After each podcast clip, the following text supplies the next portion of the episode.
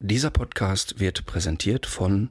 Nee, Leute, das ist natürlich Quatsch. Hier ist Martin. Hört mal, ich finde das einfach super, dass ihr die Hundestunde hört. Ich habe selber immer riesen Spaß dabei und deshalb ein ganz kleiner Bonus für euch. Wenn ihr bei mir in den Online-Shop geht unter martinrütter.shop und das Wort Hundestunde eingebt, spart ihr 10%. Und jetzt viel Spaß beim Zuhören. Herzlich willkommen zu Hundestunde, euer Expertenpodcast über Erziehung und Beziehung. Von und mit Conny Sporrer und Marc Lindhorst.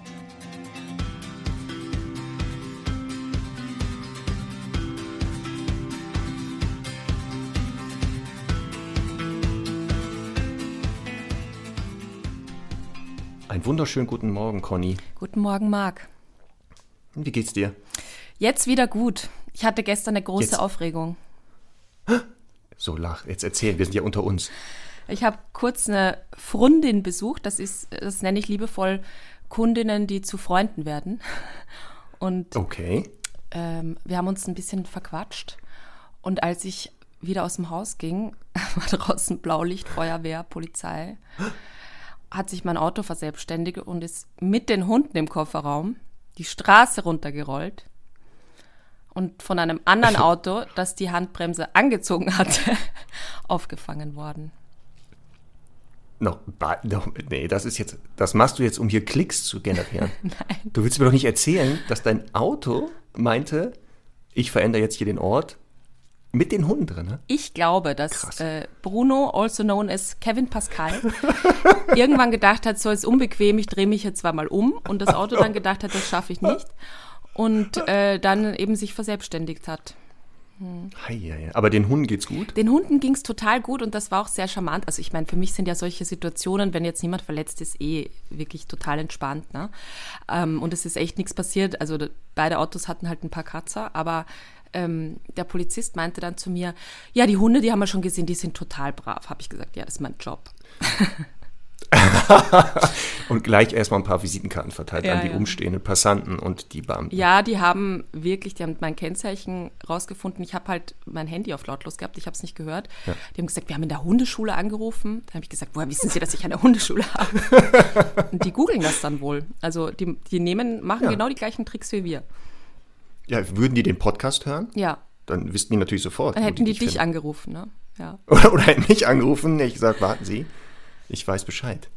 Ach Mensch, nee, so ein aufregendes Leben habe ich nicht leider. Ja, na, ich finde auch, das Also ist in diesen Zeiten, wo nichts los ist, ist das ab und zu mal so ein kleines Drama zum Einstreuen echt total in Ordnung. Okay. Hm. Aber ja, aber wie gesagt, alles sonst gut, Auto leichter Schaden. Ja, ich habe mir auch gleich ein neues fahrbar. bestellt, weil ich meine, das geht ja gar nicht. War ja eh so weit. Der, der, der Aschenbecher war voll. Ein neues Auto, ja. Das kenne ich. Das kenne ich. Genau. Zu Genüge. Ja, so ist Aber guck mal, das passt gut. Du warst ja mit deiner Freundin. Wo habt ihr gesessen? Im irgendwo gesessen oder spazieren gewesen, als das passiert ist? Du warst die besuchen. Ja, ne? ja, ich war die besuchen, getestet natürlich. Genau. Und vor Corona hätte man im Eiscafé sitzen können. Ja, da wäre das nicht passiert. Und weißt du, Oder was da passt? verzögert. Weißt du, was da passt? Ein Witz. Da, da kenne ich einen guten Witz. Oder super, pass auf. Eine Dame sitzt im Eiscafé, da kommt ein Pudel ins Eiscafé, setzt sich hin und bestellt ein Schokoladeneis. Da sagt die Frau zu dem Kellner, das ist ja seltsam. Sagt der Ober, ja, außerordentlich merkwürdig. Normalerweise bestellt der Himbeereis. Okay, der ist ganz süß. Ich habe ganz kurz hat's gedauert, aber der ist ganz süß. Ja, Ja, in der Recherche immer muss ich ja immer mich durch diese super Witze durchwühlen und werde hier oft mit so, so seltsamen Blicken bedacht, wenn ich dann anfange zu lachen, wie verrückt. ach so. Ich, ich muss ja immer nur die Highlights hole ich heraus. Aber ich Und mache die Hörerinnen und Hörer wissen das zu schätzen. Ja, zum Teil, genau. Was heißt hier zum Teil? Also das Feedback, was ich bekomme bezüglich der Witze, Ja, das ist immer, Marc, super, mach weiter so. Egal, was die anderen sagen, da, die Witze sind top. meine Hoffnung ist halt, dass irgendwann halt auch der letzte Hundewitz erzählt ist. Es gibt ja nicht unendlich. Leider. Aber sag mal, ja. Marc, äh, Entschuldigung, dass ich unterbreche. Ja. Stichwort Eisdiele. Machst du das auch manchmal so? Ich gehe manchmal äh, im Sommer mit meinem Hund in die Eisdiele und bestelle dir auch eine Kugel extra. Ja, die Blicke vor allem der anderen Leute sind gut. Ja. Ja. Vor, vor allem, wenn du dann auch noch von deinem Eis lecken lässt. Nein, das mache ich nicht. Das, das, scha das schaffe ich nicht. Also ich wahrscheinlich würde nichts Schlimmes passieren, aber das mache ich wirklich nicht. Ich bestelle dir eine eigene Tüte und dann ist da eine Kugel drin für sie. Und jetzt kommt. Vanilleeis oder so. Jetzt ist die Frage. Ah, genau, ich wollte gerade sagen, soll ich raten, welche, welche Geschmacksrichtung? Also Vanille ist die bevorzugte Art. Ja, ich habe aber noch nicht gefragt. Ich finde das halt am unverfänglichsten, wobei man auch aufpassen muss, weil manche äh, Eissorten gerade heutzutage mit, mit Birkenzucker gesüßt werden und das ist hochgiftig für Hunde. Da muss man immer einmal vorsichtig sein. Genau, das sollte man vorher bitte fragen. Und wir können ja mal vielleicht die Hörerinnen und Hörer fragen, falls die auch so nett sind, dass sie im Sommer ihrem Hund ein Eis gönnen, welche Geschmacksrichtung also die benutzen. Das wäre jetzt Ja. mal sehr spannend rauszufinden. Ne? Das, das interessiert mich auch. Ja. Ach ja, und die nächste Frage an unsere Hörerinnen und Hörer. Erstmal wieder äh, vielen Dank für euer Feedback. Also ich, Ja. ich und Conny sind absolut überwältigt äh, von, dem- von dem Mails und alles, was ihr schreibt. Also deshalb machen wir auch weiter. Wir hören nicht auf. Auch wenn die Hundewitze zu Ende sind irgendwann. Da kommt eine neue Kategorie. Ähm, und wir haben übrigens, haben wir schon festgestellt, Hörer auf der ganzen Welt. Ja, Ne? Und jetzt habe ich eine Nachricht bekommen von jemand aus dem Libanon. Schöne Nein. Grüße übrigens. Ähm, Deutsche, die dort halt arbeiten. Und da kam ich auf die Idee, unsere Hörerinnen und Hörer mal generell aufzufordern, uns mal zu schicken per Mail oder Instagram. Ähm, wo sitzt ihr, wo hört ihr uns? Und wie Das- seid ihr dorthin gekommen? Das ist noch spannender. das finde ich, auch- finde ich auch total interessant und lustig, dass du das sagst. Ich meine, ich bin ja hier Statistikfreak und ich habe ja eine ganz genaue Analyse. Ah, ja, genau. Nur so als also kleiner Nebensatz. Genau. Ich äh, werde von Conny immer mit Statistiken versorgt. Professionell. Also wir wissen fast alles über euch. Ihr All- könnt ja, nichts, ihr könnt alles, euch nichts, ihr könnt euch nicht verstecken. Also die meisten Hörerinnen und Hörer haben wir ja in Deutschland, dann dich gefolgt von Österreich, äh, dann kommt die Schweiz, wo wir ja auch äh, gerade wieder Nummer 1 Freizeit-Podcast sind, was mich sehr freut. Vielen Dank. Ja. Ähm, dann finde ich sehr spannend, habe ich hier stehen Dänemark und dafür habe ich mir extra angeschaut, was Goddag, also guten Tag, zur Begrüßung heißt. Dicht gefolgt von Hola Spanien, Norwegen, da kann ich allerdings keine Begrüßung. Australien, Kanada, äh, da hat mir auch eine liebe Hörerin geschrieben und sogar ein Video geschickt vom Sonnenuntergang in Quebec, wo sie mit ihrem Hund Suchspiele macht. Also wirklich, da geht mir so das Herz auf, wenn man so die ganze Welt erreicht und ähm, das ist echt super. Ja, und Pla- Platz 10 ist dann Holland. Dann müssten wir mal demnächst, wenn, wenn dieser Virus so weit im Griff ist und die Welt wieder einigermaßen normal läuft, dann machen wir Eine mal eine. Tour durch diese Länder, wir beide. Und in jedem Land, wo wir Hörer haben, von da äh, zeichnen wir eine Sendung auf. Oder machen die live. Das wäre mal was, oder? Das wäre Hundestunde. Ja, heute Mhm. aus, aus Quebec, Hundestunde heute aus Sydney, äh, heute aus Paris. Das wäre wirklich schön. Also Das- ein Sponsor wäre noch ganz gut dafür. Ja, also falls hier jemand dabei ist, der meint, das muss er fördern, wir sind bereit. Ja, und ich würde auch, also wenn jetzt jemand in Kanada ist und das ist, ich liebe dieses Land ja, ich war noch nie da, aber ich, ich stelle es mir so schön vor. Also wenn da jetzt jemand wäre, ne, von den Hörerinnen und Hörern, der dann Holzhäuschen hat im Wald, vielleicht mit offenem Kamin und einem Bärenfell oder so, ich würde da auch mal hinfahren ein paar Tage. Also Du, wirklich, du fährst Nein. dahin. ja, ich dachte, ich wir dahin. zeichnen von da auf. Ja, das ist ja, live. das ist Privatvergnügen. Ach so, ja gut, das trennen wir natürlich. So, aber jetzt, Jetzt weiter mit unserem, mit wir unseren müssen, Inhalten. genau. Wir sind ja auch jetzt auf der Zielgeraden. Drei Rassegruppen haben wir ja noch. Dann müssten wir alle Hundeartigen, die einer Rasse angehören, einmal besprochen haben. Ähm, Was kennzeichnet die Hunde? Was ist wichtig fürs Zusammenleben? Und dann werden wir noch ein Thema äh, besprechen müssen, was leider damit zu tun hat heutzutage. Aber da kommen wir gleich zu. Sehr gut. Genau. Stehen geblieben waren wir bei den Doggenartigen. Meine Ja. Lieblingsrapse-Gruppe übrigens. Wirklich? Das ist ja, ja, also ich bin ja echt Fan von Molosser und Doggenartigen. Deshalb war mein erster Hund der Mops. Weil er eigentlich für mich in diese Mhm. ein Gruppe gehört. Babymolosser ist. Eigentlich Ja. genau, er ist ein Mini-Molosser für mich. Er wird zwar nicht Das da stimmt. einkategoriert, aber er erfüllt natürlich alle Kennzeichen dieser Hundegruppe für mich. Also Onno hat das auf jeden Fall getan. Also Mir Onno wusste das Vö- nicht. Ja, mir hat ein Vögelchen ges gezwitschert, Marc, Ja. dass du dir mal überlegt hast, auch zu, ich glaube, äh, nach Onno einen Hm. Mastin Espanol zu nehmen. Ja, entweder ein Bullmastiff, genau. Ein Bullmastiff, Mastino Espagnol könnte hinkommen. Also wäre nicht verkehrt. Aber da kommen wir Mhm. gleich zu, zu diesem, Ex also dem Ausflug ins Thema, ich muss das jetzt schon mal spoilern, Qualzuchten. Auf jeden Fall. Und das ist nämlich ist leider ein wichtiges Thema. Ja, leider müssen wir echt sagen, ist das halt äh, bei dieser Rassegruppe auch, sind viele Hunde leider davon betroffen. Deswegen irgendwann werde ich wahrscheinlich mal einen Hund dieser Gruppe haben, aber ich bin echt auf der Suche nach Züchtern, die noch gesunde Hunde züchten. Ja, oder einfach Tierschutz, ne? Weil den gibt es dann Bin schon. ich auch bereit. Also Ja. sitzt irgendwo einer und der passt zu mir, auch Mhm. äußerlich, super. Den seit drei Jahren niemand besucht hat, weil niemand in den Zwinger kommt. Nein, Zum Spaß. Beispiel. Ja, auch. Ja. Gerne. Gerne. Genau. Sehr gut. So, also Kategorie der doggenartigen Hunde. Genau wie du sagst, äh, Molosser gehören dazu. Ähm, Doggen natürlich, alle möglichen, Bordeaux-Dogge, argentinische Dogge, deutsche Dogge und so weiter. Aber auch natürlich die große Kategorie der Kampfhunde. Und jetzt werden vielleicht viele sagen, oh, sie hat Kampfhunde gesagt. Hm. Ja, Ja. Und ich, äh, ich weiß nicht, wie es dir geht eigentlich damit, aber ich sage das ja total normal und beiläufig und werde dann oft bei Vorträgen und so mit großen Augen angeschaut, weil wirklich alle sich denken, oh, hat sie das jetzt gesagt als Hundetrainerin? Und ich finde halt irgendwie so schade, dass bei ganz vielen äh, äh, Rassekategorien und, und Gruppen und so ähm, Hütehunde werden halt auch äh, mit der Aufgabe bezeichnet, die sie ursprünglich gehabt haben. Jagdhunde, ähm, Schäferhunde und so weiter.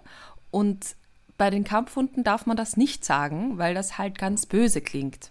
Und da finde ich halt immer wichtig, ja auch aufzuklären. Also wir müssen das nicht schönreden. Das sind definitiv Hunde, die für Kämpfe gemacht wurden. Das äh, ist ja ganz klar auch in der Namensbezeichnung festgelegt. Ähm, ein Bullterrier ist eben auch, äh, also heißt deswegen so, weil er mit Bullen gekämpft hat.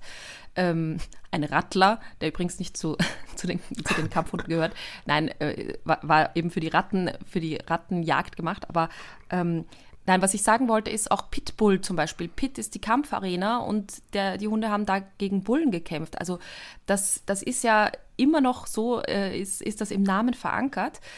Ähm, was wir aber eben immer dazu sagen müssen, ist ja ganz klar, dass das Hunde sind, die absolut unaggressiv mit Menschen sein mussten, weil die ja nach diesen heftigen Kämpfen eben, also oftmals gegeneinander, also Hundekämpfe, Bärenkämpfe, Bullenkämpfe, gegen Rattenkämpfe, ähm, also alle äh, bei diesen ganzen Kampfkämpfen und, und Massakern ähm, mussten ja dann am Ende immer Menschen rein und die in dem Kampfesrausch auch trennen oder die Hunde da rausholen und die sollten absolut 0,0 Aggression zeigen gegen die Menschen, weil sonst hätten die ein Problem damit gehabt. Und das ist ja wirklich eine Sache, die ganz, ganz wichtig ist, auch fürs Image dieser Hunde, dass es da natürlich keine genetische Disposition gibt, dass die irgendwie aggressiv mit Menschen sind, sondern wirklich diese Kämpfe ja ausschließlich quasi untereinander beziehungsweise gegen andere Tiere stattgefunden haben. Ja, das Manko oder das Stigma, was den halt anhaftet, ist ja, in Deutschland gab es halt äh, einen Vorfall, der sehr, sehr öffentlich wurde in Hamburg hier damals in den, äh, ich glaube Ende der 90er Jahre war das, ähm, wo ein Junge von zwei Staffordshire Terrier oder Staffordshire Artigen halt getötet wurde. Ähm, spannend ist, in Deutschland gibt es pro Jahr drei Todesfälle mindestens, wo Hunde beteiligt sind. Also das war nicht das erste Mal. Da war es halt auch noch, äh, die Presse hat sich draufgestürzt und dann nahm ja diese ähm, Hetze gegen diese Rassegruppe fing an und verselbstständigte sich. Und dann gab es halt hier in Deutschland diese Rasseliste, wo dann postuliert wurde, wenn ein Hund einer bestimmten Rasse angehört, ist der per se sofort gefährlich ähm, und nicht, wie Gefährlichkeit eigentlich definiert werden müsste, dass ein Hund gefährlich wird. Und das kann unabhängig von der Rasse geschehen. Es ist klar, wenn ein äh, Staffordshire oder Bull Mastiff oder so anfängt, ungezieltes Aggressionsverhalten zu zeigen oder halt durch Training, äh, was ja bei Menschen dann leider machen, diese Hunde scharf zubeißt, ist eine andere Qualität, als wenn jetzt äh, der Dackel das machen würde. Aber genau ähm, der Begriff Kampfhund bezeichne ich ja nur, das war mal die ursprüngliche Funktion. Und die meisten Hunde haben wir schon gehört, werden ja nicht mehr angeschafft, weil ich diese Funktion brauche, sondern aus anderen Gründen. Und die Ja. Hunde, die ich bisher im Training hatte aus dieser Rassegruppe, der sogenannten Kampfhunde, ja, da waren auch welche aus Beschlagnahmen und die waren auch mit Menschen auffällig oder aufgrund von Verwahrlosung, dass die halt sehr, sehr isoliert gehalten wurden und Menschen einfach nicht optimal als Sozialpartner kennengelernt haben. Aber ich hatte auch andere Hunde, ob Mischlinge oder andere Rassegruppen, Total. die genauso aufgewachsen sind und genau das gleiche Verhalten dadurch entwickeln, weil es nur Hunde sind. Genau und deswegen, wenn wir jetzt das, das, den Begriff Kampfhund sagen, ist das nicht abwertend gemeint, sondern die Bezeichnung einfach. Einfach eine Bezeichnung für eine Rassegruppe. Ja, also das können wirklich ganz, ganz tolle, nette Hunde sein. Ich muss so ein bisschen, wenn man jetzt wieder in die Schublade greifen will, kann man sagen, so pauschal, wenn die mal ein Thema haben, dann ist es meistens eher so eine Aggression mit Artgenossen. Ich denke, das kannst du bestätigen. Aber das heißt nicht, dass jetzt jeder Staffordshire Terrier ein Problem mit Artgenossen hat. Es gibt da unfassbar viele, die total nett sind und gut klarkommen und so. Ähm, ich glaube ja natürlich, das Problem ist immer so ein bisschen die Menschen oder auch ein gewisses Milieu dahinter, die die Hunde halten um halt äh, so ein bisschen prestigeträchtiger zu erscheinen und das, ja, die Hunde als Statussymbol halten. Deswegen bin ich, aber du kannst dich da ganz klar äh, distanzieren davon, ja auch der Meinung, dass äh, tatsächlich gewisse äh, Halte- und Zuchtverbote gar nicht so falsch wären, weil es geht ja jetzt nicht darum, eine Rasse auszurotten, aber zu sagen, es gibt halt gewisse Milieus, wo die einfach sagen, die nehmen sich dann keinen Chihuahua statt, stattdessen, sondern die wollen halt solche mächtig aussehenden Hunde nehmen. Und ich glaube auch nicht, dass sich die dann einen Schäferhund nehmen, sondern die würden dann sagen, okay, Pitbull und Steph dürfen wir nicht mehr, dann äh, machen wir das halt nicht. Und deswegen fände ich, äh, um auch so die, auch die, auch die äh, Abnahmen in den Tierheimen und so, also die Tierheime sind ja wirklich zu mindestens 50 Prozent immer voll mit so beschlagnahmten Kampfhunden. Und äh, das ist einfach, finde ich, total schade. Und da, ich glaube, da könnte man viel regulieren, aber gut. Genau. Das lassen wir lieber raus, weil wenn wir das jetzt öffnen, das Fass, dann. Absolut, das ist eine also. politische Sache, aber ich finde es halt einfach immer falsch, die Rasse zu stigmatisieren, weil das ist nicht ganz richtig. Nee, das ist auch das Ziel dieser Folgen, die wir jetzt aufgenommen haben, eben ja. zu sagen, passt auf, es gibt halt Rassen und die haben halt mal eine Funktion gehabt und aufgrund der Funktion sehen die so aus und verhalten sich eher so als andere Hunde einer anderen Rassegruppe oder so. Und was bedeutet das im Zusammenleben? Oder wenn ich sage, so wie ich jetzt, ich will mir mal einen Bullmastiff holen, dann muss ich mir bewusst sein, was könnte da alles sich daraus entwickeln und worauf muss ich vielleicht achten und was muss ich am Anfang mit diesem Hund vielleicht vermehrt tun und welche Sachen gar nicht oder so. Ähm, und darum geht es ja. Also, und dann genau. glaube ich, würden auch solche Vorfälle geringer werden. Aber das ist ja generell, je mehr Wissen da ist bei Menschen, die sich mit Hunden äh, zusammenleben, dann wird die Wahrscheinlichkeit, dass was passiert, geringer. Die meisten Beißvorfälle mhm. ist ja wirklich, dass die Leute immer noch heute glauben, hatten wir in der Folge Kommunikation, wenn der Hund im Schwanz wedelt, freut er sich. Mhm. ja, hatten wir aber schon mal, also wer das nochmal nachhören will, ne? Einfach ja. in der Folge bitte nochmal reinhören, das werden wir heute nicht mehr wiederholen. Ja, was, äh, was kann man denn eigenschaftsmäßig dazu sagen? Also ich finde, so eine Sache, die für mich, also gerade eben bei den sogenannten Kampfhunden, ähm, ein, ein großer Vorteil ist halt eine gewisse Körperlichkeit im positiven Sinne. Also die sind sehr robust, sind äh, wenig sensibel in der Regel. Also im Sinne von theoretisch, also früher auch die Staffordshire Terrier waren ja auch äh, die sogenannten Nanny-Hunde. Die Leute haben die ja gehalten, um auf Kinder aufzupassen und so. Und das hat natürlich schon viele Vorteile, weil man äh, ja da einen robusten Hund hat, der halt eben nicht gleich irgendwie drei Tage unter der Couch liegt, wenn, wenn mal was runterfällt oder ein Kind stolpert über ihn. Ähm, was äh, auch eben im Grunde ja positiv ist, ist eigentlich auch eine hohe Frustrationstoleranz. Ähm, das heißt, dass die Hunde eben nicht irgendwie sofort irgendwie reagieren, wenn irgendwas ist, sondern eigentlich im Grunde recht cool sind, viel aushalten. Nichtsdestotrotz muss man natürlich da immer ähm, als Halterin ein Auge drauf haben und äh, immer natürlich auch für den Hund handeln und, und verstehen. Was hast du denn noch so auch so bei den Molossern, weil du hast dich ja sicher intensiv damit beschäftigt. Was sind denn da so für dich Eigenschaften, die so vorherrschend sind? Genau, das, was du gesagt hast, das macht die halt auch für mich so attraktiv, weil unsere Hunde, deine ja auch, dich auch bei der Arbeit begleiten. Das heißt, ähm, mhm. die ja auch Kontakt mit vielen Hunden haben, die aus verschiedensten Gründen da sind. Und diese genau nicht so ganz sensibel und dadurch auch nicht so schwer traumatisierbar und so ganz reizempfänglich, würde die für einen Hund zum Testen oder Trainieren von auffälligeren Hunden eher von Vorteil sein, diese körperlich, weil die halt genau, es sind ja keine kleinen Hunde oft, sondern die haben ja schon mal Masse, ähm, auch dadurch schon ähm, halten die in Anführungszeichen etwas mehr aus, wenn man die mal mit anderen Hunden laufen lässt. Ähm, eine Sache, und da muss man nämlich aufpassen in dieser Rassegruppe, die sind etwas wachsam, also die neigen auch da zu einer territorialen Wachsamkeit. Die muss man halt äh, sehr früh, wenn die sich entwickelt, dem Hund vermitteln, die brauche ich nicht. Weil ist ja klar, wenn so ein Hund anfängt zu sagen, so Fremde finde ich doof und dann auch noch Menschen, dann genau hat man so ein 50 bis 60 Kilo schweres Problem an der Leine. Ähm, aber ansonsten, oh ja. Auch, ach ja, selten auch äh, Hunde dieser Gruppe im Training gehabt, die wie verrückt jagen. Also hatte ich auch selten. Mhm. Also, dass ja. ich da sowas hatte. Ausnahme, aufpassen, der Boxer gehört auch in diese Rassegruppe nach Dogs. Ähm, und das ist ein ehemaliger Jagdhund, der sehr, sehr kernig gejagt, auch äh, Wildschweine, Sautpacker. Mhm. Ähm, aber so mhm. die meisten aus dieser Gruppe selten, dass die da so wirklich intensives Jagdverhalten gezeigt haben. Stimmt. Aber es, wie du sagst, es gibt ja, also auch ähm, äh, Dogo Argentino, argentinische Dogge, ja. ist ja auch, auch ein Saupacker gewesen ja. oder dafür gehalten worden oder immer noch gehalten. Ähm, das heißt, auch hier ist es ja wieder so, dass wir so ein bisschen differenzieren müssen. Da sind einerseits sehr äh, klassische Wach- und Schutzhunde auch dabei. Ähm, also ich denke auch so an Cane Corso ist auch so ein klassischer Allrounder, ja. der eben durchaus sehr wachsam sein kann, sehr skeptisch mit Fremden, ähm, eben auch als Schutzhund gemacht wurde, auch als Herdenschutzhund ein bisschen. Ähm, also das sind, da muss man wirklich immer so ganz genau äh, tief blicken, weil das eben im Grunde jetzt keine Rassekategorie ist, wo man sagen kann, das sind immer solche, sondern da sind sehr viele Jagdhunde dabei, da sind viele Wachhunde dabei. Ähm, und ja, äh, im Grunde ähm, muss man da wirklich sehr, sehr individuell darauf achten, was man sich da holt, genau. wenn man das denn tut. Mhm. Genau. Und wenn man halt die Chance hat, halt einen Hund, der sehr jung ist, zu holen, dann wirklich sehr früh gucken, dass der, wie gesagt, diese Skepsis oder Wachsamkeit bei Hunden und Menschen gar nicht entwickelt.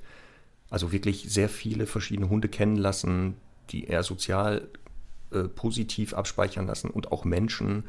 Also am besten spazieren gehen mit diesem sehr jungen Hund mit einer großen Tüte Fleischwurstbrocken und jeder Mensch, der jetzt Lust hat, darf dann sehr schnell den Hund füttern, damit diese Hunde sehr schnell sagen, ja, Menschen eigentlich ganz gut, finde ich ganz gut. Ja, also finde ich auch ganz wichtig. Ich habe einige Canecorsos im Training, wo ich auch sage, von Anfang an wirklich gut sozialisieren mit allem, gut erziehen. Ähm, ich finde ja, das ist immer so ein bisschen die Gefahr, dass das eher so träge Hunde sind, wo man so das Gefühl hat, ja, da ist eh alles cool. Aber gerade wenn die erwachsen werden, und das dauert bei denen mhm. ja auch mal ein paar Monate und Jahre länger, ähm, dann tun sich die Themen erst auf. Und deswegen sollte man so die ersten zwei, drei Jahre sehr, sehr ernst nehmen, auch wenn es noch gar keine Themen gibt. Genau, und aufgrund der Verwendung halt oft der Kampf gegen andere äh, wehrhafte Tiere, haben die eine hohe Reizschwelle. Also es dauert mhm. richtig lange, aber dann gehen die richtig Gas. Ne? Und mhm. dieses verminderte Drohverhalten war ja ursprünglich auch wichtig. Was soll ich dem Bullen oder einem Bären drohen? Also dieses, was bei genau. Aggression wichtig ist, Drohverhalten, ist halt da unwichtig. Und das wurde dann mitselektiert.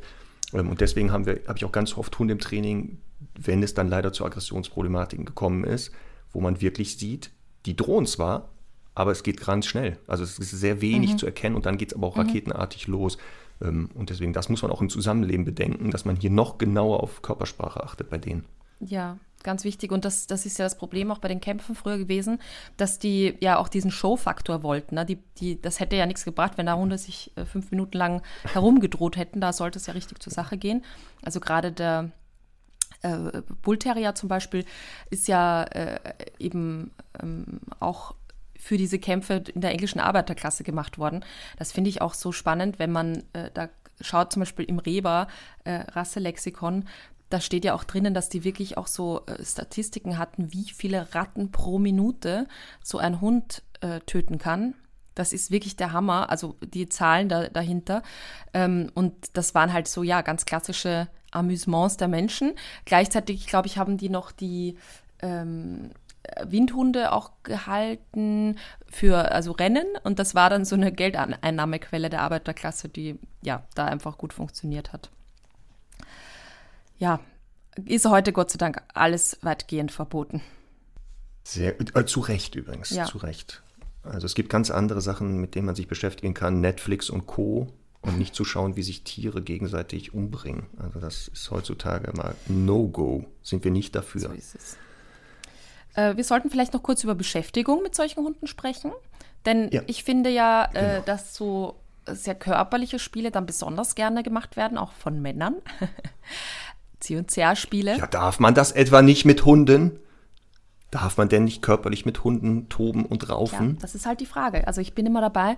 Ähm, ich habe das ja sehr häufig, dass eben Kunden ins Training kommen, wo die Beziehung zwischen Mensch und Hund noch nicht so ganz astrein läuft und der Hund halt auch so ein körperliches Spiel gerne mal mit so einem Messen verwechselt und dann so ein bisschen kippt. Also nicht, dass der den Menschen jetzt fressen will, aber wo man schon merkt, äh, da, da ist dem Hund nicht so ganz bewusst, dass es ums Spiel geht.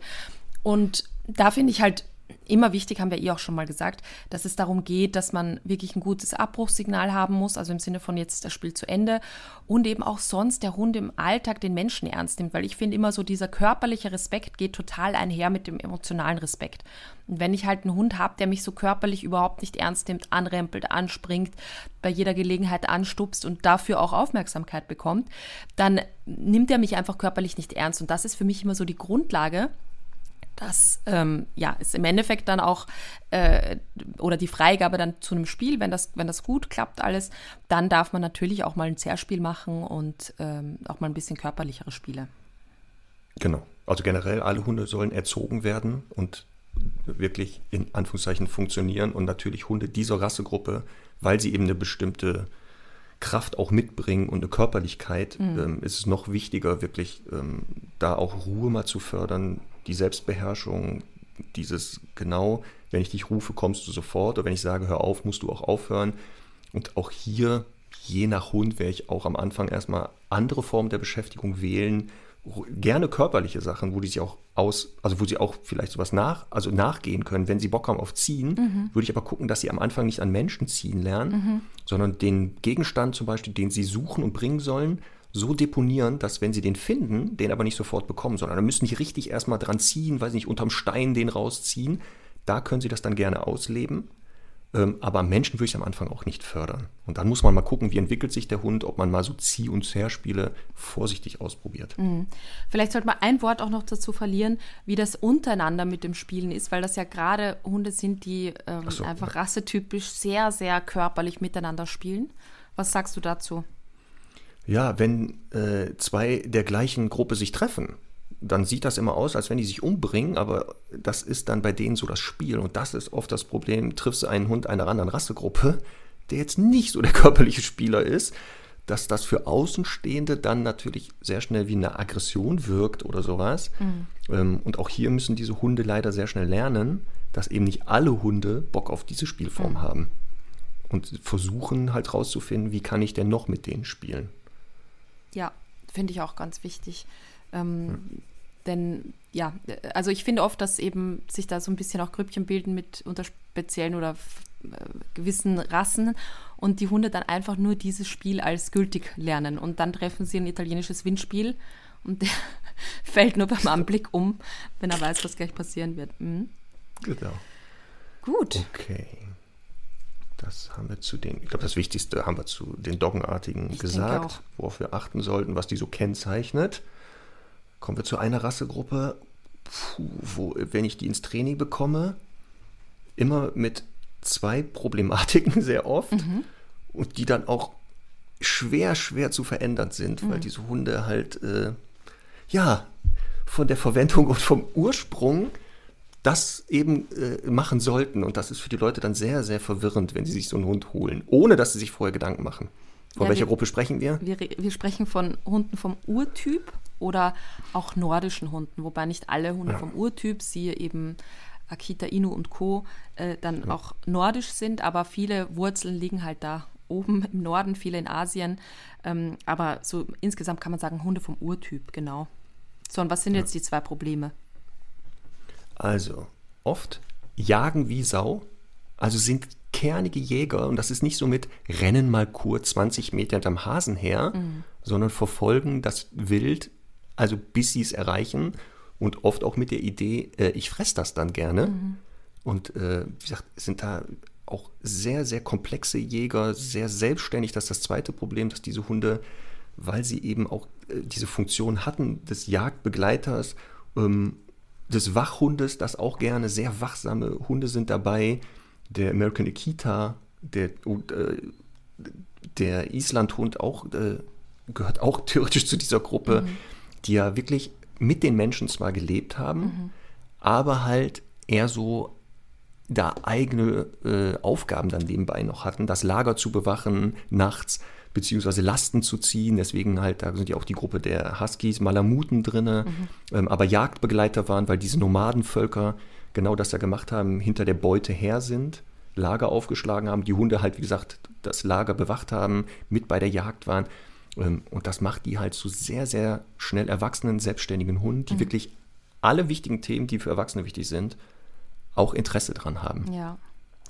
Ja, muss man halt wollen und sich auch bewusst sein, dass eben alle so Grundmotivationen, die Hunde so haben, Jagdlichkeit, Territorialität und so weiter, ähm, sehr, sehr ausgeprägt vorhanden sind, weil das ja auch sehr selbstständige Hunde sein sollten im großen, äh, zum Großteil. Ähm, genauso, also als Gegenteil kommen wir gleich als nächstes dazu, die Gruppe der Gesellschafts- und Begleithunde, die alle Motivationen eben sehr gering ausgeprägt hatten, weil sie einfach nicht gebraucht wurden in speziellen Aufgaben. Und bei, die, bei dieser Kategorie, eben Hunden vom Urtyp, ist das halt sehr intensiv noch ausgeprägt zum Teil. Und da finde ich jetzt auch nicht per se, dass man sagt, okay, das sind jetzt eigentlich Hunde, die sollte man gar nicht halten. Aber man sollte halt wirklich von Anfang an sich bewusst sein, da ist wirklich von Tag eins konsequent und sehr, äh, Konsequenz und sehr, sehr gute Angebote sind da gefragt. Also ähm, das ist halt tendenziell mal nicht ein Hund, der sagt, juhu, der gelbe Ball äh, hüpft da so lustig, sondern da würde ich zum Beispiel immer beginnen, dass der sich von Anfang an sein Futter ein bisschen draußen erarbeitet, sofort auch apportieren, ähm, wirklich ihn das klingt jetzt hart, aber auch existenziell abhängig machen, weil ich habe halt wenige Argumente. Das sind eben nicht Hunde, die äh, super kooperationsbereit sind und deswegen muss man sie ein bisschen dazu machen, was jetzt nicht bedeutet, dass man die Hunde halt irgendwie alle zwei Tage hungern lassen soll, aber äh, ihnen wirklich eben sehr ernste und gute Angebote zu machen und das geht natürlich über Futter erstmal sehr gut, aber natürlich auch über andere wichtige Regeln, also auch wie, wie gesagt Territorialität ist halt ein großes Thema da ist es nicht so leicht möglich zu sagen, ja, ich habe da jetzt einen Siberian Husky oder Malamut, der, der, der ist das gewohnt, der schläft halt draußen. Ich meine, dann muss man sich bewusst sein, dass der halt auch äh, wachsam wird. Ja? Und das ist halt, das sind so Dinge, die man einfach beachten muss in der Haltung und Erziehung. Ja, ich habe ganz viele Hunde dieser Rassegruppe mit Haltern, sehr kompetenten Haltern kennengelernt, mhm. wo das echt super läuft. Aber genau diese Leute sich auch bewusst sind, was bedeutet ein Hund dieser Gruppe und dementsprechend auch dem Hund das bieten können, was du gerade gesagt hast. Also ne, ähm, und dabei aber auch die äh, Erziehung nicht außer Acht lassen und die Erziehung so anpassen, dass das für diese Hunde auch klar wird, worum es geht. Ähm, aber wie gesagt, wenn man bei den Hunden das nicht kann, dann bitte echt Finger weg. Man macht die, also das ist für die Hunde nicht schön, weil das sind ja genau dann leider die Hunde, die wir da draußen sehen, lebenlang an der Leine laufen. Mhm. Und das ist für alle Hunde doof, hatten wir schon mal gesagt. Ja. Für diese Hunde besonders, weil die eben halt auch diese Bedürfnisse nach langen äh, Wanderungen und sowas hatten. Ähm, und dementsprechend muss man wirklich gucken, kann man das? Dann ja. Ähm, wenn nicht, einfach Finger weg. Mhm. Einfach Finger weg von denen, weil sonst sind das super Hunde. Also. Finde ich auch. Und ich finde halt auch, äh, wie, wie du gerade sagst, der Anspruch muss halt auch sein, dass ich auch einen solchen Hund nicht überall vielleicht, aber in gewissen Gebieten frei laufen lassen kann, genauso rückrufbar habe ähm, und so weiter, um ihm eben all diese Freiheiten auch gewähren zu können.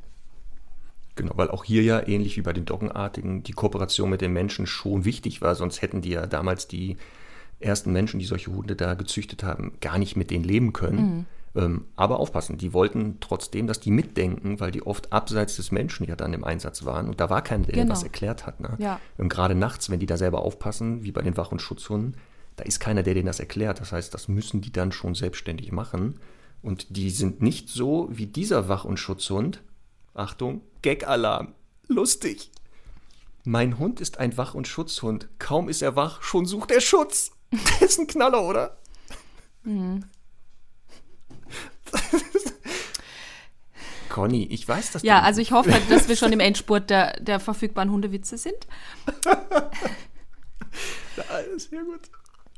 Du bist ja, ein bisschen. Okay. So, jetzt wieder ich ernst. Hab, ich habe eine genau. Freundin, genau. wenn die mich ärgern will, ne, dann schickt die mir jeden Tag äh, so einen so Hundespruch. Also so, der Hund blieb ja. mir im Sturme treu, der Mensch nicht mal im Winde und so. Man kann mich damit so provozieren. Conny, leider, jetzt hast du rausgefunden, was eigentlich die Idee dahinter war. Ja. Dich mal auf 180 zu bringen wieder. Ja. Und ich glaube, ich habe es fast geschafft. ich habe es fast geschafft. Jetzt, jetzt muss ich natürlich noch einen Gang, äh, noch äh, darauflegen. Da muss noch Knaller. Da, ich habe, aber wie gesagt, Ja. es kommen noch gute Knaller. Ach ja, so, jetzt wieder ernst. Also, Gruppe äh, nordische Urtypenhunde. Gerade bei der Beschäftigung hat es schon gesagt. Ähm, Hunde, die dafür bekannt sind, wenn das zweimal oder dreimal dieselbe Sache machst, dass die dann sagen, ja, also wenn du das noch nicht verstanden hast, kannst du hier gerne weitermachen. Ich gehe dann mal da hinten zu dem Mausloch und grab die Maus hier schnell aus. Also das ist auch sowas, man muss dann schon selber ein bisschen kreativ sein. Deswegen kein Hund für mich. Keine, kein Hund dieser Rassegruppe für mich geeignet. Ja. Weil müsste ich ja noch kreativer werden. Und ich bin jetzt nicht der Kreativste. Du kennst mich. Also das ist ja eine Mhm. meiner Kennzeichen. Deswegen nehme ich ja eher die Doggenartigen und so, ne? Das sind auch nicht so die Die kreativsten meisten. gemütlicheren. Richtig. Ja. Ja, ich vielleicht auch sollte man noch mal sagen, Hund vom Urtyp heißt halt, dass die im Grunde dem Wolf noch am nächsten sind. Ne? Also wir, wir sprechen, wir haben ja da auch so zwei Wolfshunde, die recht bekannt sind, den Salus-Wolfshund und den tschechoslowakischen Wolfshund. Ist auch eine sehr, sehr spezielle Hunde. Ich glaube, äh, wurden ursprünglich auch mal für den Polizeidienst gezüchtet. Ne? Also eine Kombi aus Schäferhund und Wolf, weil der Schäferhund irgendwann zu krank wurde oder vom irgendwie zu wenig scharf. Und dann hat man halt da nochmal was eingekreuzt. Ähm, ja, hast du davon im Training? Ja, habe ich. Ähm, und auch hier, also gerade diese Wolfshunde oder so, ähm, ich bin da kein Fan von. Also die, die ich kennengelernt habe, äh, super. Aber das wäre auch sowas, wo für mich die Frage ist, warum? Also man hat tausende von Jahren dazu äh, geguckt, dass der Hund eben Hund ist und kein Wolf mehr.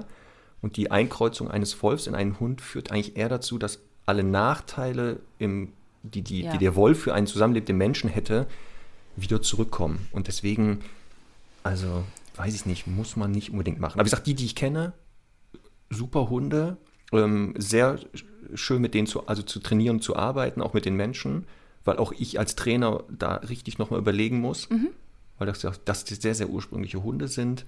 Ähm, vom Aussehen halt ähnlich genau oft wie ein Wolf dann auch noch aussehen, sodass auch natürlich einige Menschen sich diese Hunde halten aus bestimmten Gründen, ne? Oh ja. Also um Aufsehen zu erregen oder sowas, ne? Ich habe so einen Hund und so.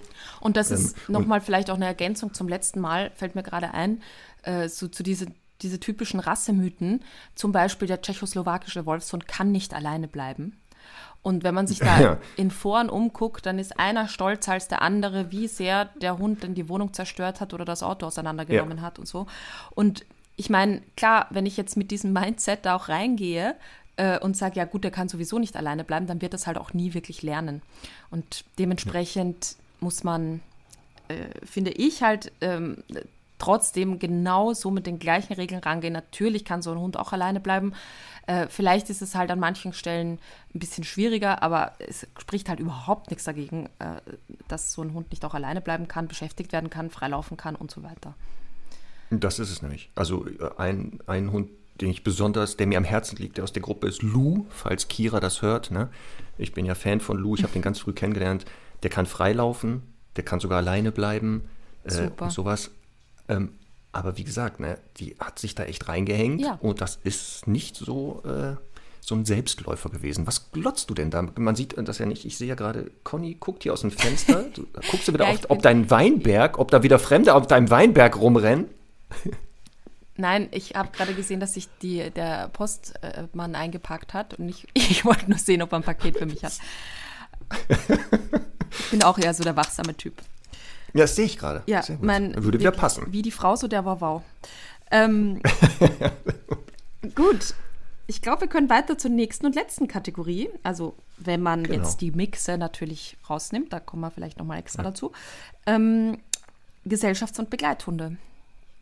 Genau, eine Kategorie, wo sehr, sehr viele Rassegruppen reinfallen, die woanders gelistet sind normalerweise. Und ich hatte ja auch mal einen Hund aus dieser Rassegruppe, habe ich ja schon gesagt. Eigentlich ja für mich Molosser, würde eigentlich ein Doggenartiger sein. Der Mops. Ja, also der ist so der klassische, der da reinfällt.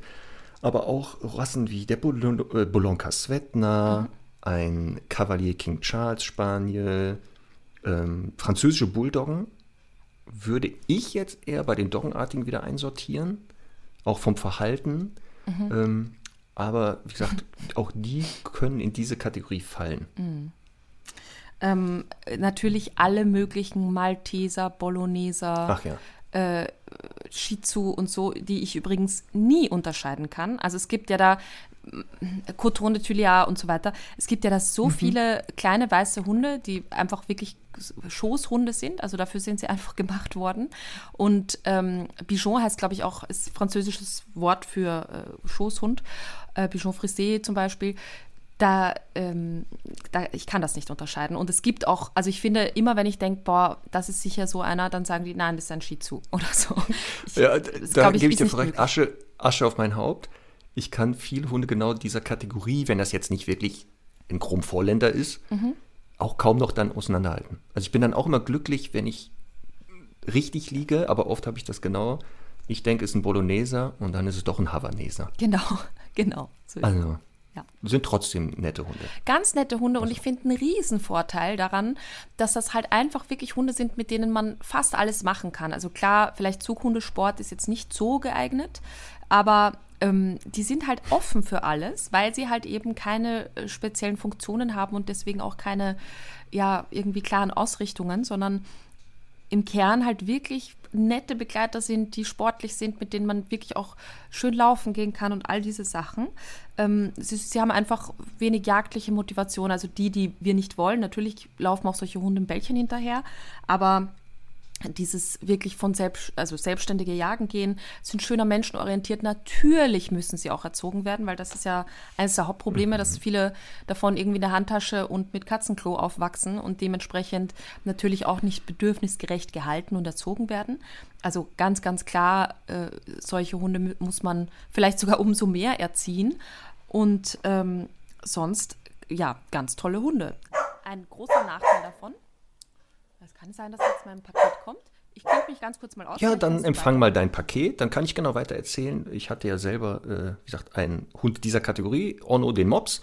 Ähm, und die, das, was Conny gerade gesagt hat, diese ähm, Sachen, die Hunde dieser Gesellschaftsbegleithunde charakterisieren, kommt halt daher, weil genau deren ursprüngliche Funktion eben kein Wachhund war, kein Schutzhund ähm, oder sowas, sondern wirklich diese Hunde selektiert wurden auf enges Zusammenleben mit den Menschen, ähm, oft mit der Funktion auch äh, Statussymbole.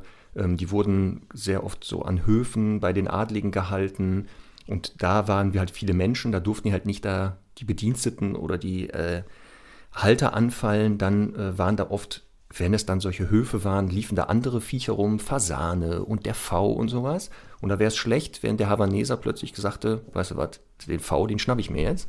Deswegen wurde sehr schnell selektiert auf wenig Interesse an Jagen. Nochmal, das heißt nicht, dass die es können. Also ich habe ja mit Onno leider das auch hingekriegt und äh, eine Halterin oder eine, eine Hörerin hat sich bei mir gemeldet, die vielleicht sich auch einen Mops holen will und jetzt nach dem, was ich über Onno erzählt habe, so leicht ins Wanken gekommen ist. Entschuldigung, äh, das zeigt nur, man kann das theoretisch diesen Hunden beibringen. Es wird nur nicht so gut funktionieren. Oder man muss halt so Profi wie ich sein und dann das richtig schrecklich machen. Ähm, deswegen, aber eigentlich, ja, so das ist eigentlich der klassische Anfängerhund, weil er wirklich erfahrungsmäßig wenig Probleme macht aufgrund dessen, was er ursprünglich machen sollte. Aber was Conny oder was du gesagt hast, da wird sehr oft verpasst, die zu erziehen. Die sind ja so niedlich. Und ja, im Zweifelsfall kann ich den ja auf den Arm nehmen. Oder wenn so ein Hund an der Leine zieht, dann ist das für viele so, ja und? Dass das aber für den Hund auch ähm, körperlich wie geistig problematisch ist, unterschätzen die Leute. Ähm, und auffällig bei diesen ganz kleinen Rassen, so wie Chihuahua und Co., dass die leider sehr oft ähm, mit anderen Hunden Aggressionsverhalten entwickeln, weil sie ihn schlecht, also sehr viele schlechte Hundekontakte zu Beginn hatten, gerade in Welpengruppen. Weil da sind die ja noch klein, die kleinsten. Und da dann unerfahrene Welpen, die selber kommunikativ noch nicht erfahren sind und sozial. Und wenn da keine Menschen aufpassen, ähm, haben wir ganz oft diese Kläffer dann. Ne?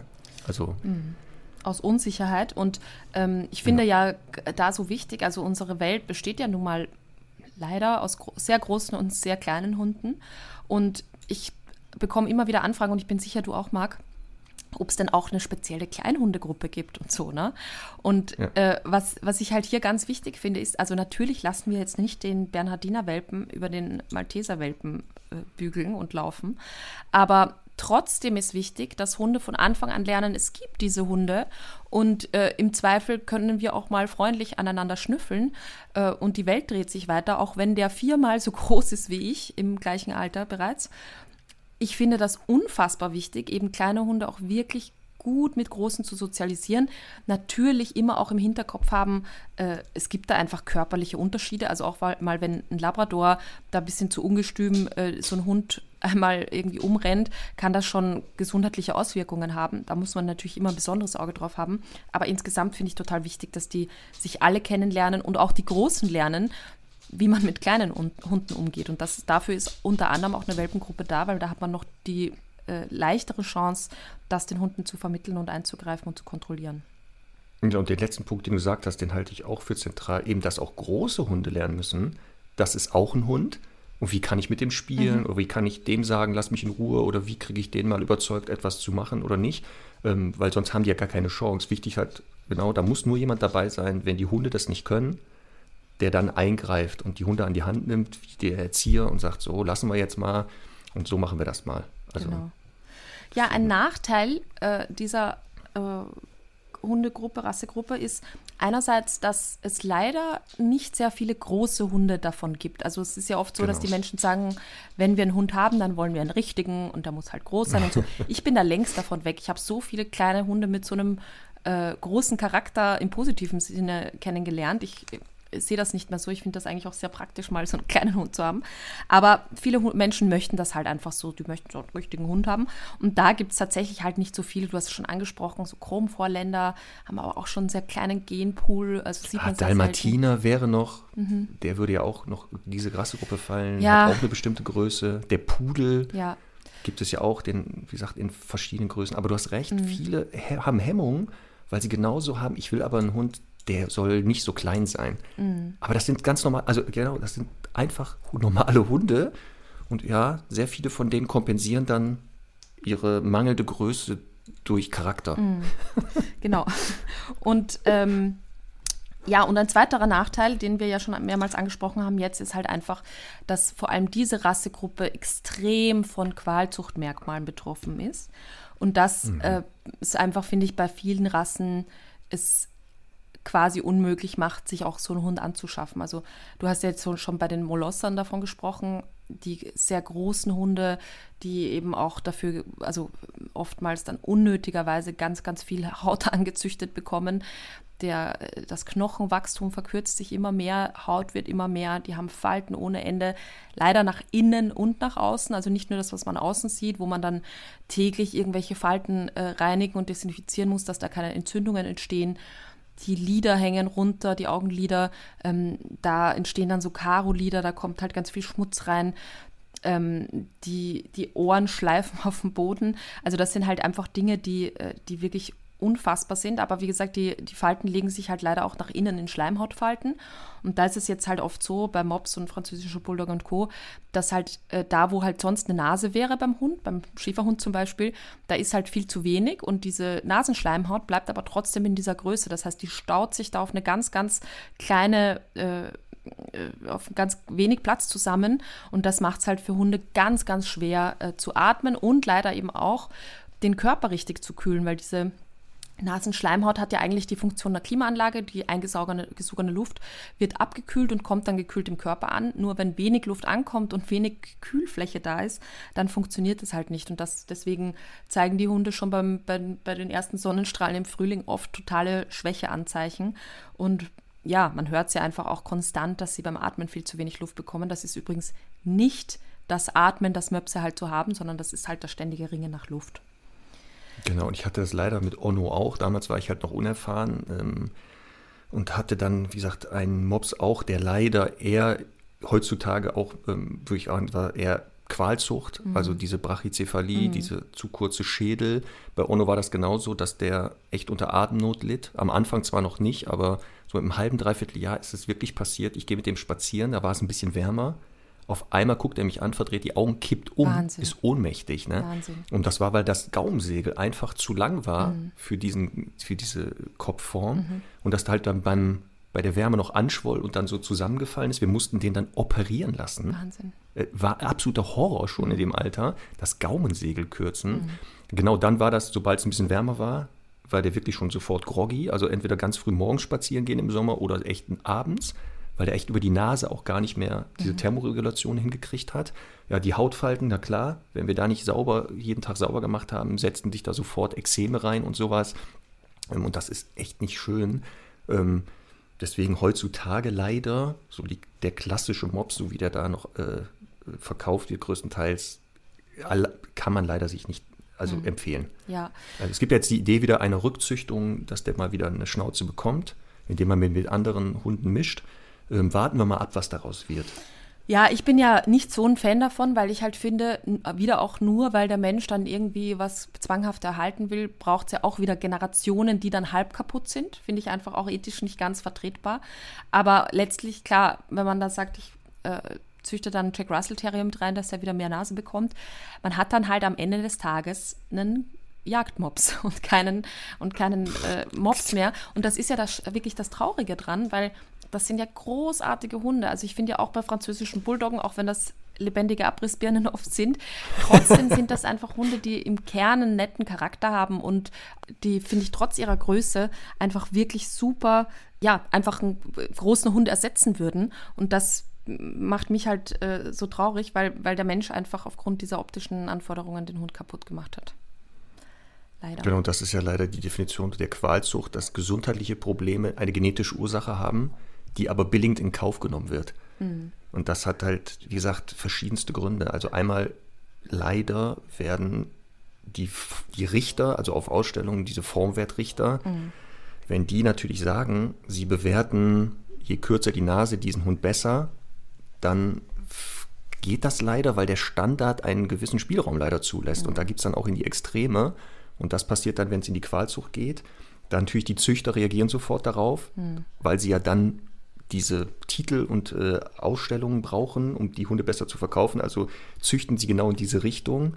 Und jetzt kommen wir ins Spiel, eigentlich die Käufer. Und da könnten wir schon ansetzen, dass man eben sagt, nee, ich kann, also ich will das nicht fördern und leider werde ich auch keinen Hund nehmen, bis der nicht mal wieder gesund ist, Ja. theoretisch. Ne? Also da sind ganz viele beteiligt. Man könnte an jeder Stellschraube drehen, bei den Zuchtverbänden, bei den Züchtern, bei den Käufern, bei den Formwertrichtern. Ähm, und dieses echt, das ist für die Hunde nicht schön. Also es gibt da eine gute Dokumentation vom BBC, glaube ich, über Qualzuchten. Also wenn man sich die anguckt, ich, da kriege ich Tränen in den Augen. Da kriege ich echt Tränen in den Augen, weil da wirklich von dieser Brachycephalie, Riesenwuchs, Zwergwuchs, ich gehe mal kurz durch, was alles gibt. Fehlerhafte Ja. Extremitätsstellungen, Hautprobleme, äh, Gebissanomalien. Also ich habe mich hier im Vorfeld nochmal damit beschäftigt. Ich musste echt das Buch öfter zur Seite legen und war so sauer. Ich bin so sauer geworden, weil wie das auf Kosten oder auf dem Rücken der Hunde aus da, äh, äh, Ja. getragen wird. Ne? Ja. Ah, Und ich glaube, ein ganz, ganz wichtiger Punkt ist halt echt auch dieses ständige Bagatellisieren. Also ich bin auch ganz sicher, dass wenn wir jetzt äh, den Podcast online stellen, dann werden wir viele Nachrichten bekommen von, ja, aber meiner ist ja gesund und meiner hat ja das nicht und das nicht. Und in dem Moment, wo wir aber trotzdem wieder Bilder posten und irgendwelche welche lustigen GIFs teilen, wo dem Mops äh, die Zunge auf, aus dem Maul hängt, weil, äh, weil, er, weil sie einfach zu lange ist, um da reinzupassen ähm, und dann austrocknet und so weiter. Ähm, das sind halt einfach Dinge, ich, ich würde einfach, also ich seit Jahren poste keine Bilder mehr von Qualzucht betroffenen Rassen. Ähm, da ist jetzt leider immer, natürlich wird das, wird das halt alles auch immer relativer, weil natürlich einfach auch im, im Kern, wo fängt man an? Ne? Der Labrador hat auch ganz schlimme ähm, ja, Gelenkskrankheiten als Dispositionen, die, die natürlich dann auch nicht so sichtbar sind. Also wir reden ja jetzt hier erstmal von den sehr sichtbaren Dingen.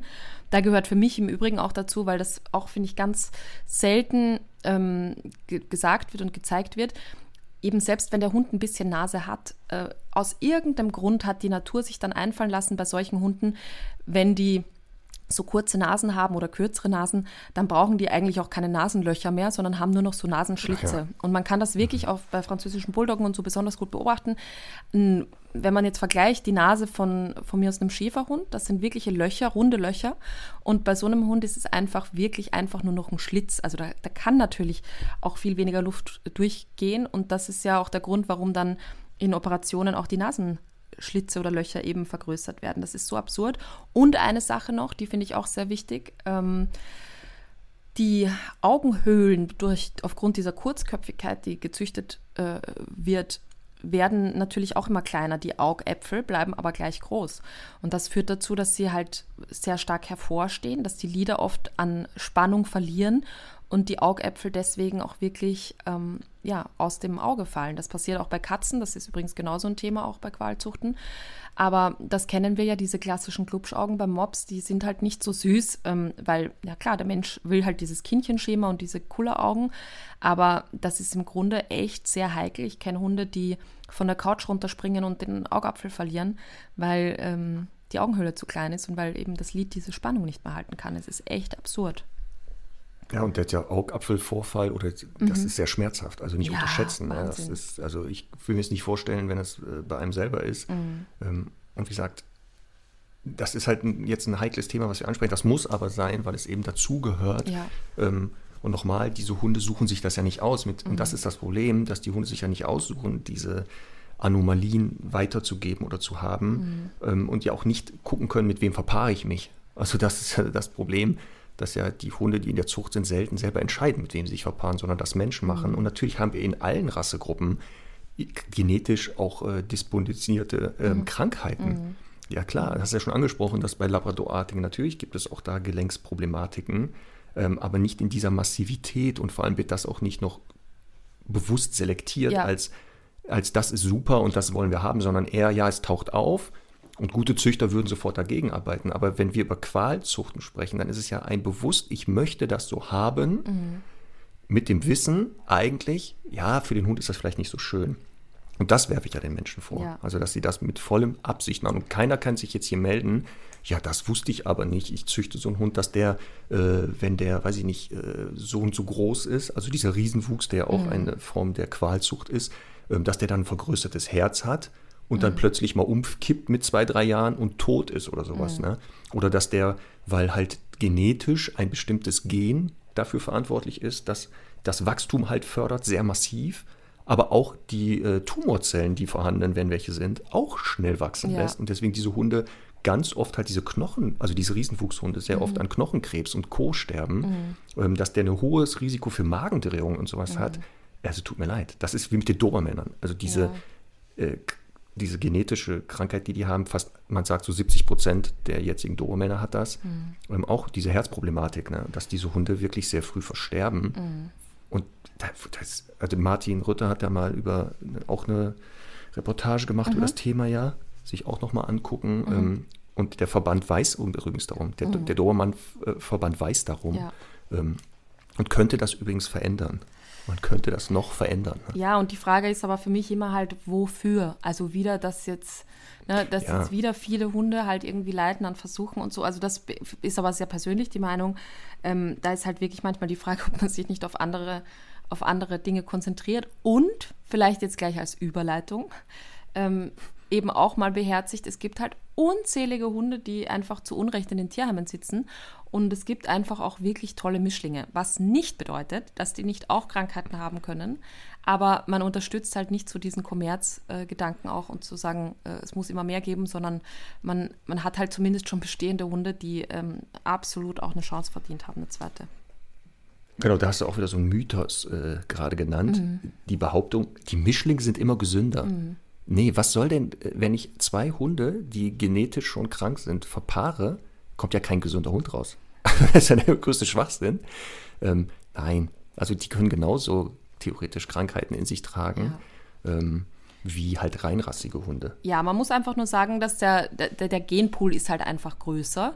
Das heißt, es ist halt ja in der Zucht, in der Rassehundezucht ja leider so, dass man halt sagt, man muss gewisse Kriterien von Größe und so weiter einhalten. Man will vielleicht gewisse Farben erzeugen und dann muss man halt überall Abstriche machen und das passiert halt leider oft bei der Gesundheit.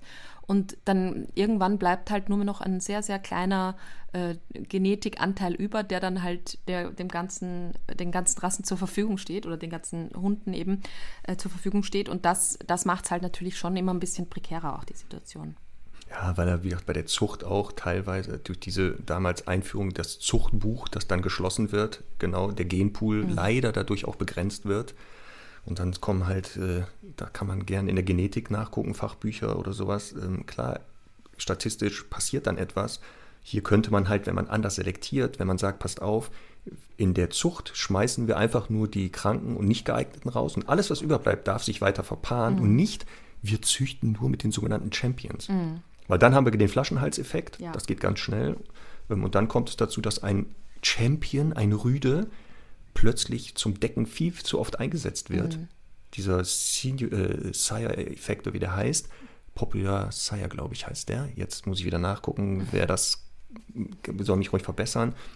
Und diese Rüden, wenn man Pech hat, tragen diesen Defekt und vererben den natürlich jetzt massiv in diese Rasse rein. Mhm. Ähm, und deswegen auch hier mal so eine Deckbegrenzung ja. wäre eine super Idee, dass man sagt, ein Rüde darf nur so und so oft decken oder eine Hündin nur so und so oft Welpen bekommen. Würde vielleicht funktionieren.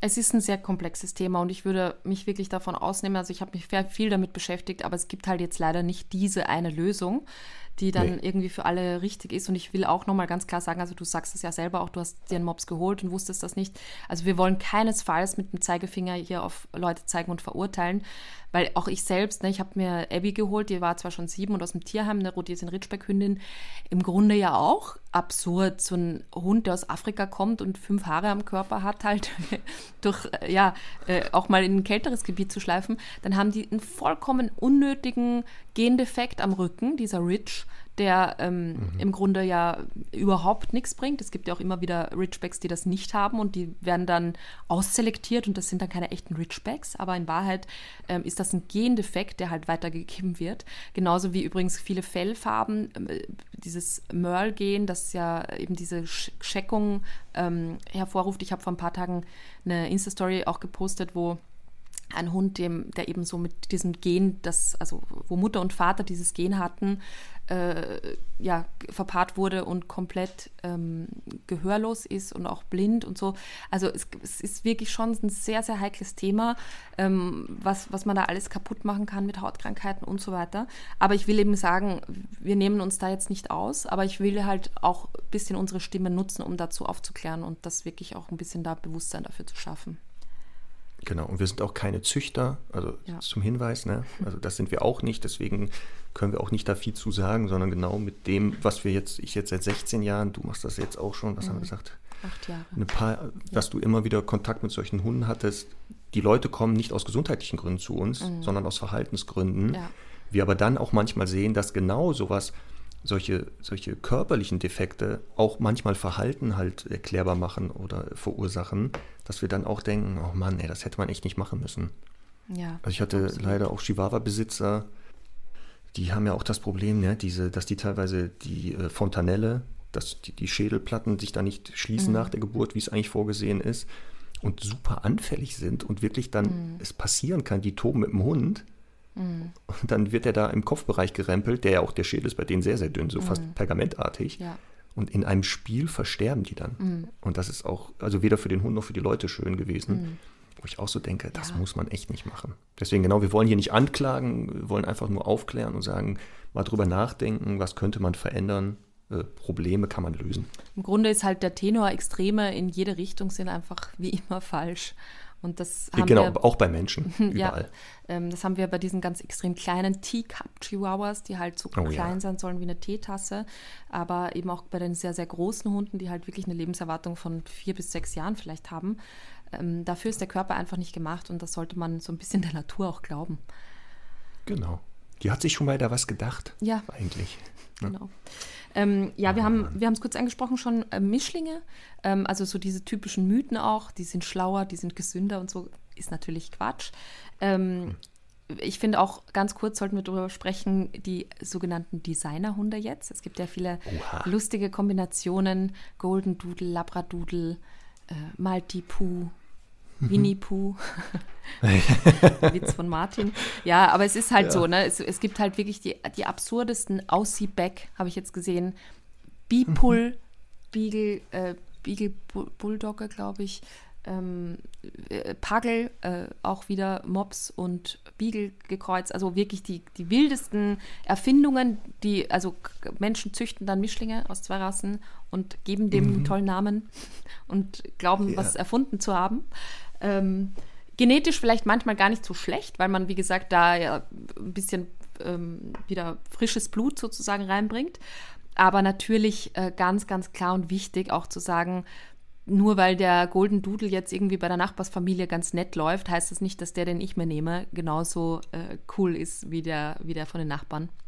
Äh, weil man bei diesen ganz jungen Rassen und Rassekombinationen natürlich ganz wenig noch über Verhalten und Gleichheiten sagen kann. Das sieht man ja auch optisch. Das, äh, ich habe jetzt wieder einen Labradoodle kennengelernt, der sieht aus wie ein so ein Drahthaar-Weimaraner eher, der halt wirklich ganz anders ist und äh, letztens auch wieder einen, der einfach nur aussah wie ein Labrador. Also das sieht man ja in der Optik schon alleine, dass es da noch nicht so viele Gemeinsamkeiten geben kann. Genau, das, seit es die halt, äh, die auftauchen, auch bei uns im Training sind, kann ich immer noch nicht sagen, was ist ein Labradoodle, ein Golden Doodle, ein Puggle oder wie auch immer diese mhm. Designer-Dogs heißen. Mhm. Was du sagst, genau, die sehen manchmal unterschiedlichst aus. Mhm. Und auch im Verhalten manche sind so, manche so, das ist so, so unvorhersehbar. Ähm, und wie gesagt, das wichtigste Kriterium, dass es keine Rasse ist, weil diese sogenannten Züchter äh, mit den Kreuzungsnachkommen züchten ja nicht weiter. Mhm. Das ist ja verboten. Ne? Mhm. Ne? Und dementsprechend ist auch das Kriterium einer Rasse dadurch gar nicht gegeben weil die ja einfach nur neue Nachkommen zwei zeugen, aber wie gesagt, diese Mischling und Kreuzung nicht weiter in der Zucht einsetzen. Ja, damit kann sich auch nie eine Rasse damit etablieren eigentlich. Es gibt jetzt schon äh, auch Züchtungen dieser F1-Generation und Kombinationen und es wird vielleicht auch mal in 30 Jahren mal irgendwie auch eine, vielleicht anerkannt. Ähm, ja. Es ist ja auch alles nicht so falsch. Ne? Mir ist das immer lieber, als äh, im Grunde jetzt da unbedachte Qualzuchten weiter zu fördern. Aber es ist halt auch nicht so, dass, äh, dass, dass, äh, dass das halt einfach ein Thema ist, dass man leichtsinnig angehen sollte zu züchten, weil das natürlich einen wirklichen Rattenschwanz an äh, Wissen auch verlangt und auch an natürlich auch Verantwortung, Welpenaufzucht, das richtig gestalten und so weiter. Ähm, deswegen ist mir das schon wichtig, dass das eigentlich auch in professionellen Händen bleibt, ja. Genau. Hm. Und äh, gesagt, äh, auch da ja ähm, diese Mischlinge, ähm, da gibt es solche und solche das ist wie gesagt wieder wie bei den Rassegruppen. Ne? Auch innerhalb der Rassegruppen genau. gibt es unterschiedliche Typen und Charaktere und Hunde sind halt Persönlichkeiten. Mhm. Und so haben wir das ja. auch da, so dass man auch natürlich, wenn ich jetzt einen Hund mir angucke, der eine Mischung ist aus zwei, drei, vier, fünf verschiedenen Rassen, mhm. manchmal kommt er das durch und manchmal er das mhm. andere. Und das kann Vor- und Nachteile haben. Ähm, gesundheitlich, das ist manchmal das Problem, wenn man nicht genau weiß, was für Hunde noch drinstecken und die vielleicht genetische Defekte haben mhm. Also wenn irgendwo ein Shepherd oder sowas drin ist oder ein englischer Hütehundartiger, ja. aufpassen, diese MDR1-Gendefekte mhm. tragen die manchmal. Und man hat so die Vermutung, da könnte einer drin sein, dann würde ich, rate ich Kunden immer, wenn der da drin ist, bitte lass den einmal daraufhin testen, ja. weil das äh, kann nachher sonst in die Hose gehen, wenn man nicht weiß, dass er vielleicht Träger dieses Gendefektes ist. Ne? Mhm. Aber ansonsten, wie gesagt, ja. würde auch hier, ich würde auch ein Mischling also Pina, die 16-Jährige, die ist ja eine Mischling. Mhm. Ich habe nichts, keine, keine Probleme damit. Also wenn es passt, passt es. Ja. Also ich habe ja bei Semmel auch so einen Goldgriff gemacht. Die, die hat ja auch wirklich von allen Motivationen immer einmal Ja gesagt. Die ist ja jagdlich, sehr territorial, sexuell motiviert, sozial motiviert. Die ist wirklich meine, meine Entgegnerin. Ja, weil die wusste, weil sie ja wusste, ich komme zu einer, einer, einem Mensch, der ist Profi. Ja, da kann ich auch alles mitbringen. Ich glaube auch, ich werde immer sowas anziehen. Also ich werde nie den, den, den, unkomplizierten Begleiter haben. Aber ist egal, sie macht ja Spaß und wie gesagt, sie ist ja auch äh, wirklich in ganz guten Händen bei mir. Ähm, ich habe übrigens mal so einen DNA-Test machen lassen. Da gibt es ja schon verschiedene Anbieter. Ja. Äh, ich weiß nicht, soll ich das hier verraten oder soll ich das äh, posten?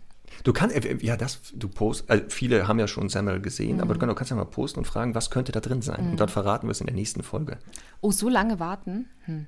Also ich habe Ja, der ist ja nicht lang. Vor, als ich den Test gemacht habe vor zwei Jahren oder so, habe ich, hab ich das schon mal gepostet. Also vielleicht wissen die langjährigen Fans auch noch, was da drin ist. Ich musste auf jeden Fall wirklich sehr lachen, weil ich, ja, optisch ein bisschen vielleicht, aber ähm, es ist schon ziemlich, ziemlich ja, Manchmal ist es schon witzig, was angeblich diese Tests sagen. Ja. Ich hatte auch mal einen Hund, da soll angeblich dann Chihuahua drin gewesen sein.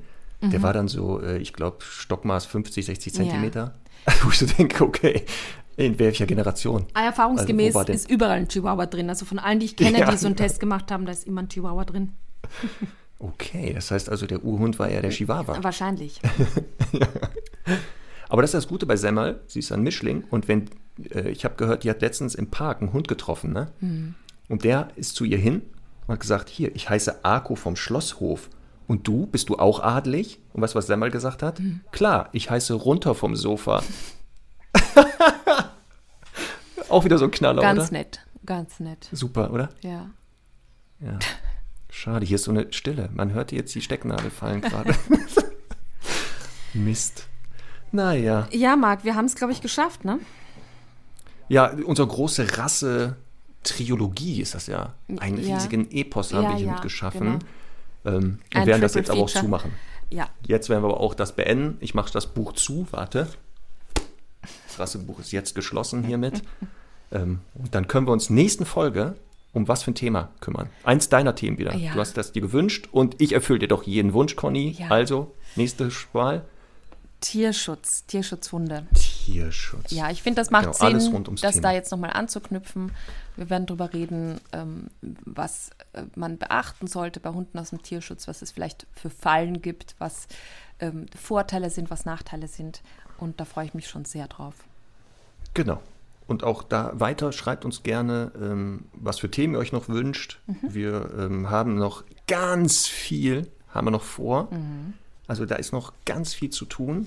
Ähm, deswegen aber immer weiter schreiben, weil manchmal sind das so ähm, Sachen, wo ich denke, uh, das hört sich echt spannend an. Habe ich jetzt gar nicht auf dem Zettel gehabt. Ja. Überlegen wir mal zu machen. Wir haben ja schon auch eine lange Liste an weiteren Themen, die wir machen Ja. werden. Aber wir sind natürlich immer für Vorschläge offen. Vielleicht da auch noch ein Wort dazu. Ähm, wir kriegen ja auch immer wieder dann Anfragen, äh, Trainingsanfragen, beziehungsweise halt auch wirklich konkrete Trainingstipps. Wir können das einfach nicht in dieser äh, wirklich Fülle beantworten. Leider. Ähm, wir verweisen hier gerne auch nochmal auf unser Docs-Netzwerk unter martinrütter.com slash Hundeschulen könnt ihr eure Postleitzahl eingeben und wirklich auch rausfinden, welche Dogs Hundeschule in eurer Nähe ist. Die können wir alle wirklich besten Gewissens empfehlen. Ähm, gleichzeitig, ich habe ja auch schon mal gesagt, ich habe so eine Online-Hundeschule unter hundetraining.me. Dort sind viele Trainingsvideos, ganz viele ähm, Inhalte zu den klassischen Themen, zu den klassischen Verhaltensproblemen. Also da auch nochmal mit meiner Handschrift runter sozusagen ähm, alles in, in, in Form äh, eines, ja, eines Online-Pakets. Und ähm, wir bitten euch da um Verständnis, dass wir wirklich nicht auf jede Frage eingehen können. Aber wir versuchen eher Also ich schon, Conny, ich schon. Das ich mache das natürlich. Ich beantworte jeden Brief. Und Ja. Ach, äh, haben, nee, Briefe bekommen wir gar nicht, nur elektronische. Ne? Leider nicht. Aber irgendwie ist es auch beruhigend. Ich wollte gerade sagen, bloß jetzt, wenn das auch noch Ja. losgehen würde. Ja. So Das wäre Wäschekörbeweise. schön. Naja. Aber bei unserer großen Welttournee, die ja demnächst gesponsert wird, von wem auch immer, Mhm. nochmal kleiner Aufruf. Wir sind soweit, dass wir weltweit Wir aufnehmen schon, die, die, vielleicht die, die Pandemie noch nicht, aber wir werden es dann langsam Ich wollte gerade sagen, Ja. Mhm. ich packe gleich schon meine Sachen. Sicher ist sicher, es kann jederzeit dann losgehen. Und dann natürlich werden wir vor Ort Trainings anbieten. Ja, sehr gerne. Genau. Eh, Ne? Überall. Ich muss noch Super. eine Sache klarstellen, Marc. Ich habe letzte Woche, glaube ich, war es, letzte Woche bei den Jagdhunden gesagt, dass der Setter ein Apportierer ist. Aber der Setter ist eigentlich ein Vorstehhund. Wie, Conny. also wirklich Schande über mein Haupt. Aber äh, wie bei so vielen Vorstehhunden ist, natürlich kann der auch gut apportieren und ist auch ein bisschen Allrounder, aber klassisch geführt wird er als Vorstehhund. Also bitte zur Berichtigung, hier ist es damit erfüllt. Genau. Und abschließend nochmal, weil wir auch der Service-Podcast sind, also nicht nur gute Laune verbreiten durch mein Gag-Feuerwerk, ich höre jetzt aber auf gerade, äh, noch ein Live-Hack für den Haushalt. Oh. Das kennst du vielleicht auch. Ähm, auf, der, auf dem Sofa, ne? wenn du jetzt nicht so ein Ledersofa hast, hast du ja ganz oft die Hundehaare. Und die kriegst du ja kaum weg.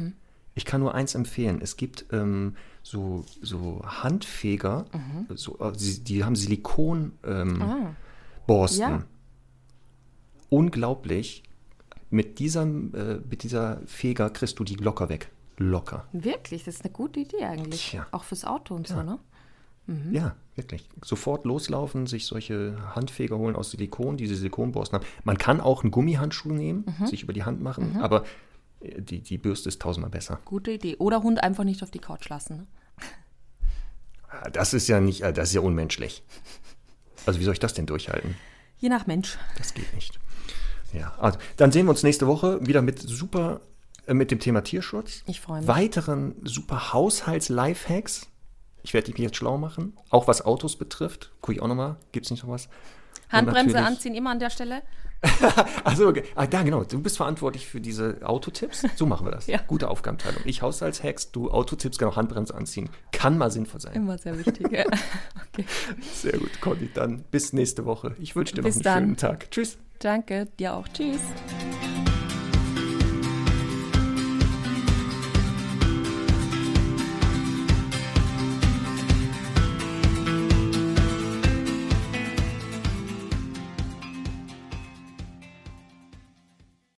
Dieser Podcast wurde präsentiert von. Nee, das ist natürlich Quatsch. Hallo Leute, hier ist Martin. Ich höre auch immer gern die Hundestunde und freue mich total, dass ihr dabei seid. Und genau deshalb gibt es einen ganz kleinen Bonus für euch. Wenn ihr bei mir in den Online-Shop geht unter martinrütter.shop und ihr gebt den Code ein Hundestunde, spart ihr satte 10%. Viel Spaß dabei.